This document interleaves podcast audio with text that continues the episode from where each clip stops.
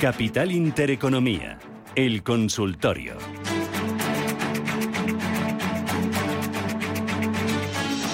Arrancamos ya nuestro consultorio de bolsa de hoy jueves aquí en Capital Intereconomía con Eduardo Bolinches, analista de Invertia. ¿Qué tal, Bolinches? ¿Cómo estás? Muy buenos días. Buenos días, Rubén. Aquí mirando cómo peleamos por esa, ese nivel de soporte que no hay que perder. Bueno. 7.570, todo condicionado a lo que ocurra ahí. ¿Se acabará el rebote o no? Esa nos lo va a dar la respuesta a ese, ese soporte. 7.570. 70, 7-0, correcto. es importantísimo. Enséñanos a través de YouTube gráficos, los que tengas por ahí a mano, para ver un poquito en qué momento están las bolsas, porque recuerdo, como siempre, este consultorio de bolsa lo hacemos no solo por la radio, también por nuestro canal de YouTube, Radio Intereconomía. Ahí vemos a Bolinches y vemos los gráficos que vamos a analizar de índices o de valores de las compañías por las que ustedes nos pregunten, bien en nuestro chat de, de ese canal de YouTube, bien a través del 915331851 o bien a través del WhatsApp 609 224 716. Índices Bolinches, ¿qué te dicen? Bueno, vamos a ver, nosotros tenemos un problema, se llama 7.700 puntos, es lo que activaría este precioso doble suelo, pero que de momento está diciendo que no. Y esto ya de por sí es algo problemático porque ya no queda perfecto como conocemos en los libros de análisis técnico, ¿no? Y luego también tenemos otro problema, los 7.770, por lo tanto estos dos niveles son vitales, son resistencias importantes. Este último nivel fue el gran salvador del verano, ¿no? Ese 7.770 donde mágicamente entraba dinero y el mercado rebotaba. Bueno, pues ya sabemos lo que pasa, ¿no? Cuando un soporte se rompe de cierta relevancia, de relevancia, luego vuelve a convertirse con un rol contrario, es decir, resistencia. Luego, si todo va bien, tendremos ese problema necesidad de ver cierres sostenidos por encima de los 7.770 puntos. Y luego a nivel eh, prácticamente de muy corto plazo, casi casi intradiario, eh, bueno, pues nos damos cuenta que la zona, como te decía, de los 7.570 puntos es la que mm, nos separa de una continuidad correctiva de una semana que está siendo bastante positiva eh, como comentábamos a Susana el lunes a las siete y media de la mañana, que de momento yo creo que ya, que ya se ha acabado, ¿no? Rebotes de horas, que no de semanas, y bueno, pues una clara pauta de máximos y mínimos decrecientes, la verdad, no cambia nada. Mm, protagonista de la bolsa española, Bank Inter, con esa presentación de resultados que ha recibido muy bien el mercado, subiendo un 3,5%, y también hemos subidas importantes para CaixaBank, Sabadell. Eh, ¿Estarías en bancos ahora mismo, Borinches? Pues la banca mediana es la única que puedes decir sí, pero sobre todo dos valores. Un CaixaBank cerca de máximos históricos o un Bank Inter que está en máximos históricos. De hecho, el hueco hoy ha sido brutal, pero fíjate lo que ocurre en este gráfico de cinco minutos, eh, como el mercado abierto claramente reventando los 6 euros, reventando los anteriores máximos históricos vistos en verano, inmediatamente ha salido papelón, es decir, que 10 minutos eh, después estábamos inclusive por debajo de los 6 euros y luego vuelve a entrar, ¿no? Esto es, aquí ha salido alguien gordo.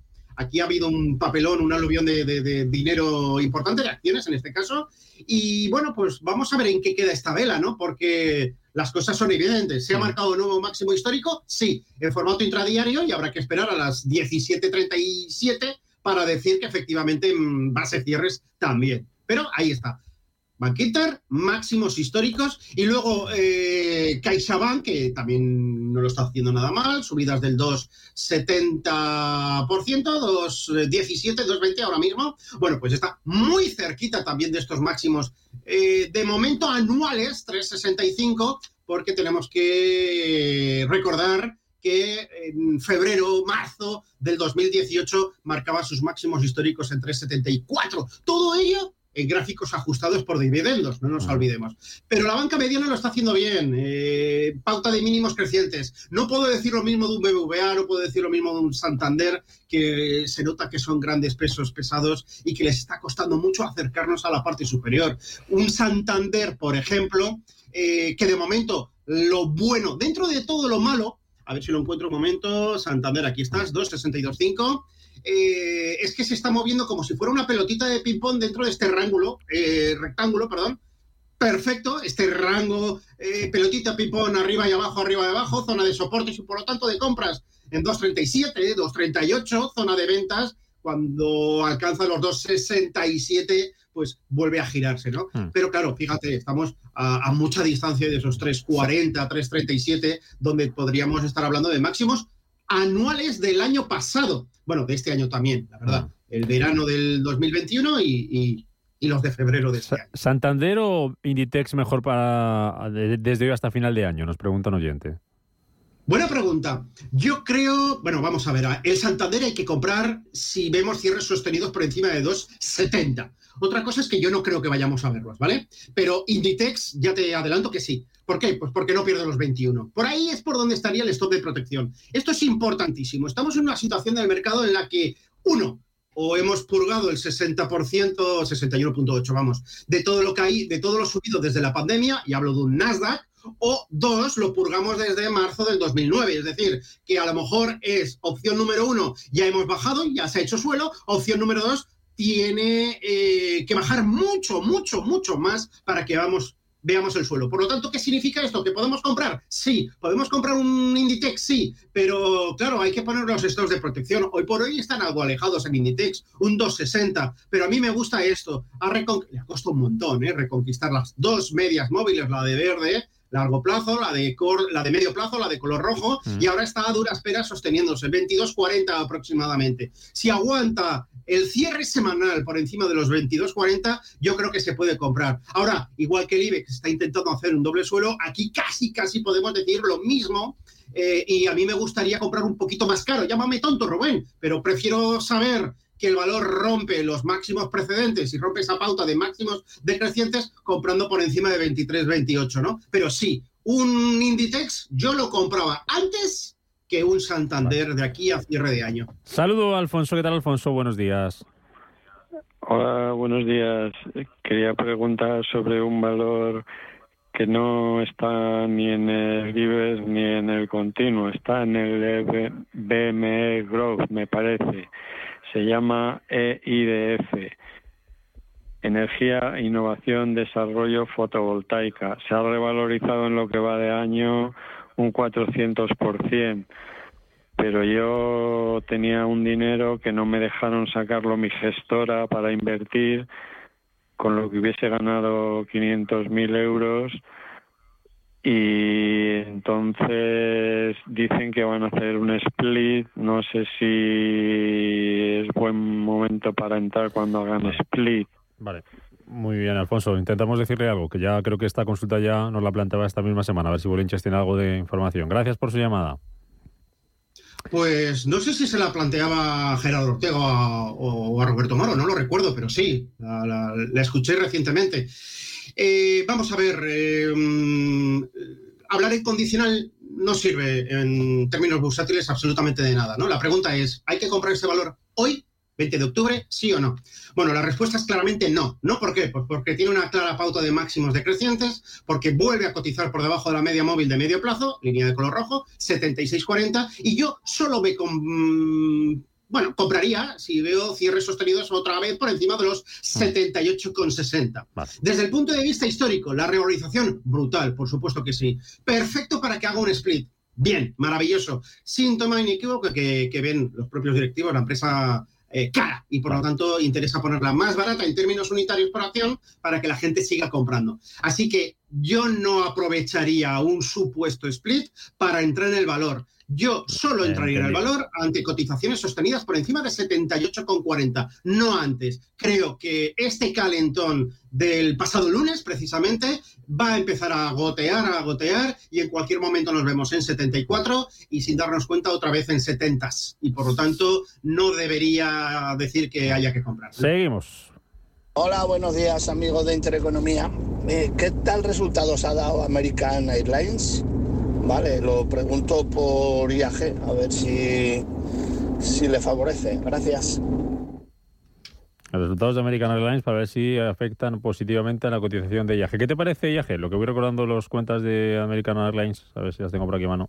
Estoy buscando American Airlines, que el código es AA, pero no me lo saca el software, no sé por qué. Eh, pero bueno, vamos a ver. Los resultados de American Airlines, y empiezo por, al revés de lo que tú me pides, Rubén, eh, los conoceremos en breves horas, antes de la apertura del mercado, si no me falla la memoria. Hoy presenta resultados. Creo que antes, no después del cierre. ¿De acuerdo? En cuanto a IAG, bueno, lo está haciendo francamente bien. Eh, ahora se enfrenta a la recogida de beneficios tras una estupenda semana que viene de días atrás también, todo se ha dicho de paso, pero aquí lo realmente importante es 1,31,6 aproximadamente. Es lo que yo no le dejaría que perdiese este valor, ¿no? El 1,31,6 es sintomático de que quiere corregir, quiere recoger más beneficios de los que ha hecho. Así que de momento yo creo que es lo que, bueno, donde, donde tenemos eh, el stop de protección. Eh, tiempo habrá de reentrar en 1.24 si esto se pierde, la cifra que he dicho anteriormente. Y bueno, en la medida que lo de siempre, ¿esquivará o no esquivará la ampliación de capital? La empresa dice que sí, por los resultados que ha dejado entrever, ¿no? El avance de resultados. Con lo cual, bueno, este ha sido el motivo por el cual ha estado peleando de irse a la unidad de euro a, irse a 1,40 prácticamente, bueno, 1,36, ¿no? Entonces, bueno, yo creo que, bajo ese supuesto de no ampliación de capital, es cuestión de tiempo que la veamos otra vez en 1,47. Y por lo tanto, eh, lo único aquí es trading. 1,31,6 vendemos, recompramos en 1,24,5 y buscamos ese viaje hacia la gran resistencia donde verdaderamente se la juega es 1,47. Me, voy a las noticias, te dejo lista. Nos preguntan a través del canal de YouTube por dos valores, de momento estos dos, Viscofan y el otro oyente, eh, Consuelo por, eh, no, eh, Hornet, luego voy con la de Consuelo, Hornet con A3 media. Dice, si compramos A3 media superando el 2,72. Y a través de nuestro WhatsApp por Xiaomi. ¿Cuándo entrar de nuevo a comprar? Las tengo con pérdidas del 60%, Xiaomi. Me parece increíble esta caída en una empresa tan fuerte. Y si es mejor comprarlas en la bolsa de Alemania o en la bolsa de Hong Kong nos dice el oyente. Así que te dejo con los deberes. Y a la vuelta vamos con Viscofana 3 media y Xiaomi. Hasta ahora, Bolinches. Venga, hasta ahora.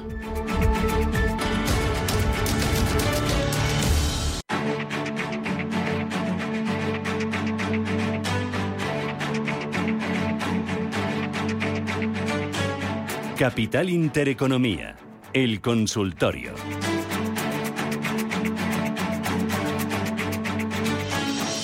Continuamos en nuestro consultorio de bolsa con Eduardo Bolinches, analista de Invertia, 91533-1851, WhatsApp 609-224-716 y las consultas que nos dejen ustedes en nuestro canal de YouTube, eh, Radio Intereconomía, que ya están viendo a Bolinches, están viendo los gráficos, lo que estamos analizando en este tiempo de bolsa, aquí en Capital Intereconomía. En Viscofana 3 Media Xiaomi, las tres para entrar. Empezamos por el final. Venga.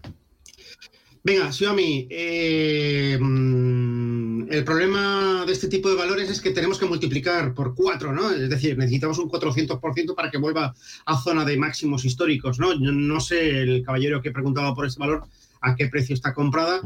La forma de expresarse, obviamente, está comprado y está pillado a un precio muy superior al actual. Y es lo de siempre, ¿no? Yo siempre digo lo mismo, hay que activar el stop de protección, hay que colocarse un plan B. Las cosas las podemos planificar como inversiones a muy corto plazo, que si son fallidas, pues mira, siempre tienes el medio y el largo plazo. Pero, ¿y si eso también falla, qué diablos hacemos, no? Es decir, que, necesitamos un plan B. Entonces, claro, eh, podemos enamorarnos por los números fantásticos, por fundamentales, que si el PER en ocho veces, que, y, pongo todas en el en el paquete, ¿eh? desde Alibaba hasta inclusive Amazon, si me apuras un poco, ¿no? Entonces, claro, al final nos tenemos que rendir a la evidencia. ¿Quién sabe más de esto? El precio, el mercado. ¿Dónde le está metiendo el mercado? Pues en, una mercado, en, un, en un mercado bajista, en una clarísima pauta de máximos y mínimos decrecientes que está llevándole a la devolución de momento de la totalidad desde la subida desde el marzo pandémico 2020 y ya veremos si continúa bajando y se coloca a la devolución total de la subida desde los mínimos históricos tras su salida. ¿no? Entonces, ¿hay que comprar? Mm, yo no invito a comprar, no invito a bajar la media, es decir, la típico de, compro, bajo la media, así me puedo salir antes. No, este, este, este valor tiene que dar síntomas de giro. ¿Cuándo los dará? Cierres sostenidos por encima de 1,26, no antes.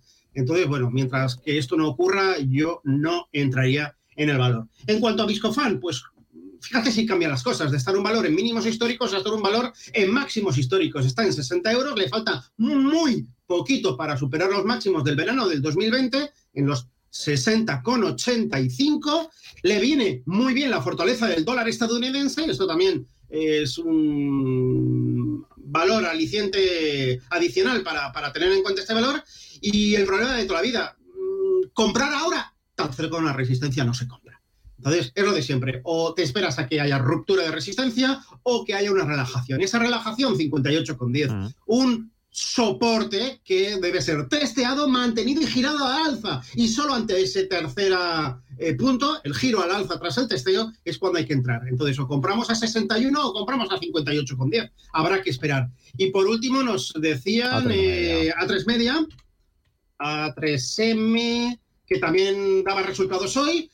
Mm, ha pinchado un poquito en cuanto, en cuanto a beneficio, pero de momento, pues bueno, la cotización lo festeja por todo lo alto, ¿no? Con nuevas subidas. 2,31%. Esto es estar gestando un suelo. Esto es lo que debemos buscar. Mm. Aquí es donde está Chuami, aquí es donde eh, tenemos que empezar a poner en entredicho la pauta de máximos decrecientes. 1, 2, 3, 4, 5, 6, 7 máximos decrecientes y resulta que ahora que estamos superando los máximos del punto 7 y del punto 6, ¿no? Y además rompiendo la media móvil de medio plazo. Esto es lo que queremos. Así que vamos a esperar cierre sostenido, sobre todo, por lo menos el de mañana, que es semanal, por encima del 2,72 y a partir de ahí las cosas se empiezan a poner interesantes.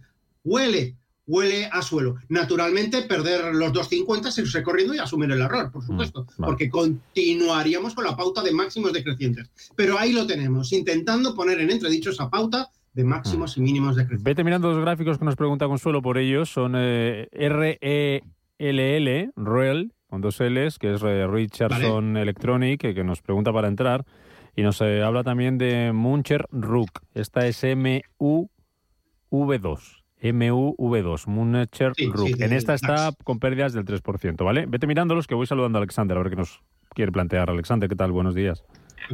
Hola, buenos días a todos. Eh, bueno, quería plantear al analista eh, un valor del NISE que se llama Albemarle. ¿Cómo, cómo ha dicho? A ver, sí, perfecto el ticker, venga. Al, el, el ticker es ALB. Vale. Es un valor de, de, bueno, empresa de litio y quería saber si el analista me puede decir, bueno, una inyección de, dinero que dio ayer dio el gobierno de Biden, no sé si es muy importante. Estoy comprado a 231 dólares. Vale, y ahora están 256 y medio. Gracias, Alexander.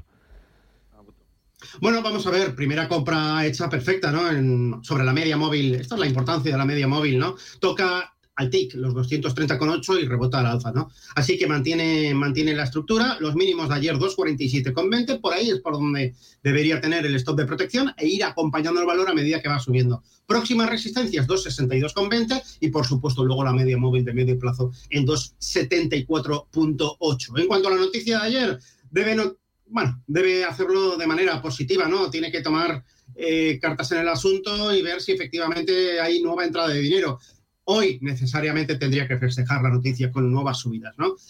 Que no ocurre esto, pues el stock de protección bien ceñidito, porque yo creo que estamos viendo una reacción alcista dentro de un mercado globalmente bajista y que tiene, pues, las, iba a decir las horas, los días, no lo sé, contados, ¿no? La pauta de máximos decrecientes todavía está vigente, pero no nos olvidemos también de lo que el valor está haciendo a medio plazo. Tras una reacción desde 190 a 300, se está consolidando dentro de lo que cabe en una zona bastante importante. Y a mí lo que más me gusta sin duda es el toque y giro brusco al alza ante semejante media móvil tan importante como es la media móvil de largo plazo. Hmm. Así que buenas intenciones y que no se le atraganten los 261 con 20. Este sería el único hmm. pero que tiene stop de protección mínimos de hoy. Venga, pinceladita de, este pinceladita de Richardson Electronic y de Munchener Rock.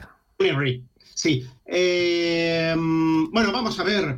Eh, nuevos máximos históricos. Este valor está eh, pues a, toda velocidad. Estamos viendo subidas del 5% en la sesión de ayer. Se suman otro 5%. Tres días consecutivos con subidas muy fuertes, rompiendo por los, por los aires los 20,60, anterior máximo histórico en base en formato intradiario. Y entrada de dinero. Mmm, me gustaría ver más, pero dentro de lo que cabe, muy positivo. ¿Estamos dentro? Perfecto. Mínimos del día anterior, stop de protección. ¿Queremos entrar? Hay que asumir el riesgo. Llegamos tarde a la fiesta. Escenario, lo mismo. Pruebas suerte, con poco capital, la mitad de lo que acostumbres a entrar, y el stop de protección justo en el mismo sitio. Mínimos de la sesión previa. Es decir, para el día de hoy nos tendríamos que ir eh, los mínimos de la sesión de hoy están en 20,70. Ese sería el riesgo a asumir. Pero el gráfico lo está haciendo estupendamente bien y de momento síntomas de agotamiento, cero, ninguno. ¿Y la otra? En cuanto a Money Red,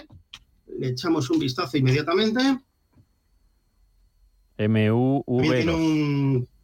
Sí, aquí tenemos cómo está intentando no perder la importante media móvil de medio plazo, eh, formación triangular, muchísimos valores están haciendo esa formación, pauta de máximos decrecientes, parte superior, mínimos crecientes por la parte inferior, ya tienes el triángulo recto, rectángulo formado y a partir de entonces hay que esperar a ver por cuál de los dos lados rompe. Rupturas al alza 258,20, vamos a marcar nuevos máximos históricos, rupturas por la parte inferior 236,70 ajustamos a media móvil de medio plazo 2.35.30 y por lo tanto nos iríamos al origen del movimiento, allá por la zona de 2.17, 2.18. Así que muy atentos porque los triángulos rectángulos no duran una eternidad. De hecho, los dos vértices se juntan eh, a futuro y se cruzan, ¿no? Por lo tanto, antes de que lleguen al final, el valor debe decidir o arriba o a la baja. No lo sé. Suelen fallar mucho como escopeta de feria. Dicen mm. que este tipo de figuras son de continuidad y por lo tanto significa que deben romper por la parte superior. Yo siempre aconsejo a esperar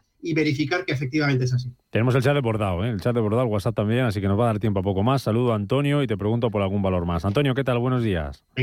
Buenos días, vamos a ver, yo quería hacer una consulta un poco difícil, me parece, para mí. Es esta empresa antigua Uralita que por lo visto se cambió de nombre con 14 nombres, porque anda por toda España, está mirando por ahí y anda por toda España. Pero no sé dónde está la central para ver si podía recuperar los mil acciones que tenía con ella. Porque según el, el juzgado está, está de baja. ¿Y cómo lo podría hacer? Vale. Pues Esa es mi pregunta. Vale, esto es Coemac, esto ya no cotiza, Si me deja por el teléfono que no es la radio hoy no... No le va, bueno. No me va. Pues dejamos el teléfono. Gracias, Antonio. ¿Sabemos algo sobre esto o qué podemos decir rápidamente? Eh, pues no, hace tiempo que dejó de cotizar, está suspendida. La única posibilidad que tiene es de regalarlas a la empresa o irse al notario de la mano de un comprador y hacer una operación de compraventa eh, notarialmente. No tiene otra, ¿no? Eh, Coemac es el nombre actual de la empresa. Vamos a ver qué información hay adicional. Coemac, Coemac, Coemac, ni me sale. Mm, dejo de cotizar excluida de bolsa, ¿no? Por lo tanto, al notario con el pardillo o regalarlas. Vale. No hay más. ¿Entrarías en Tesla? Nos preguntan a través del chat. Eh, ¿Si entrarías en Tesla ahora mismo? Vamos a ver, depende. La pregunta va, bueno, va sin trampa, pero la respuesta va con trampa. Corto plazo, eh, me esperaría por lo menos a la primera media hora de contratación de hoy. Es decir, yo no tomaría posiciones antes de las cuatro horas de hoy, hora peninsular española, ¿no? Viene bajando el after hour, cerró bajando un 6%, en breve veremos cómo le está yendo y dejaría esa primera media hora de purga, ¿no? De gente que quiera vender, vender, vender. Hay que tener en cuenta que Tesla está muy, pero que muy cerca de los mínimos anuales. Es decir, los hizo el lunes, eh, 204,20. Eh, por supuesto que cualquier compra va condicionada que si pierde ese nivel, se pierda. Eh, hay que activar el stop de protección.